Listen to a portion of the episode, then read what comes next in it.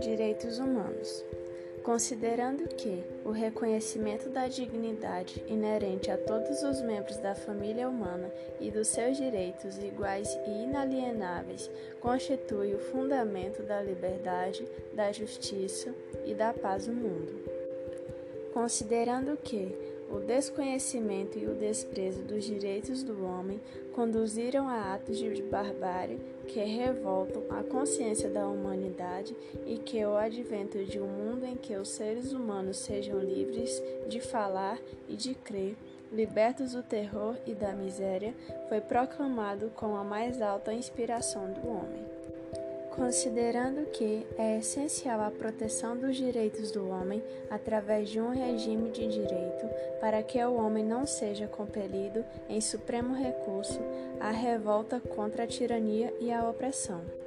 Considerando que é essencial encorajar o desenvolvimento de relações amistosas entre as nações considerando que, na Carta, os povos das Nações Unidas proclamam de novo a sua fé nos direitos fundamentais do homem, na dignidade e no valor da pessoa humana, na igualdade de direitos dos homens e das mulheres e se declaram resolvidos a favorecer o progresso social e a instaurar melhores condições de vida dentro de uma liberdade mais ampla considerando que os Estados-membros se comprometeram a promover, em cooperação com a Organização das Nações Unidas, o respeito universal e afetivo dos direitos do homem e da liberdade fundamental.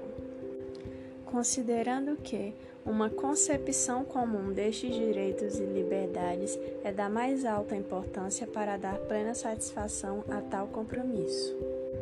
A Assembleia Geral proclama a presente Declaração Universal dos Direitos Humanos como ideal comum a atingir por todos os povos e todas as nações, a fim de que todos os indivíduos e todos os órgãos da sociedade, tendo-a constantemente no espírito, se esforcem pelo ensino e pela educação, por desenvolver o respeito desses direitos e liberdades e por promover, por medidas progressivas de ordem nacional e internacional, o seu reconhecimento e suas aplicações universais e afetivas, tanto entre as populações dos próprios Estados-membros, como entre as dos territórios colocados sob a sua jurisdição.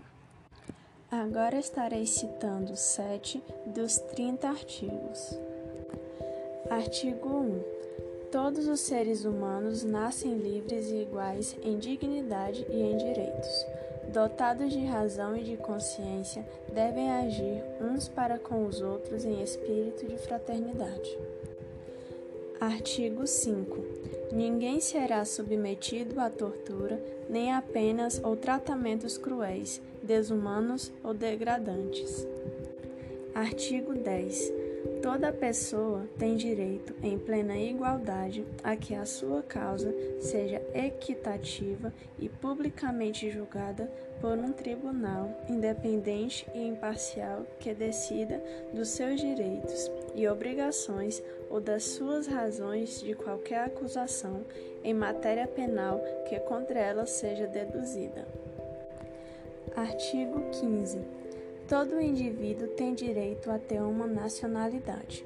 Ninguém pode ser arbitrariamente privado da sua nacionalidade nem do direito de mudar de nacionalidade. Artigo 20. Toda pessoa tem direito à liberdade de reunião e de associação pacíficas. Ninguém pode ser obrigado a fazer parte de uma associação. Artigo 25.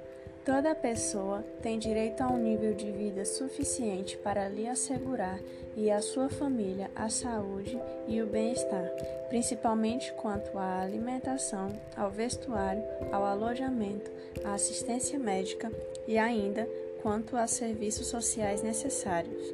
E tem direito à segurança no desemprego, na doença, na invalidez, na viuvez, na velhice ou noutros casos de perda de meios de subsistência por circunstâncias independentes da sua vontade.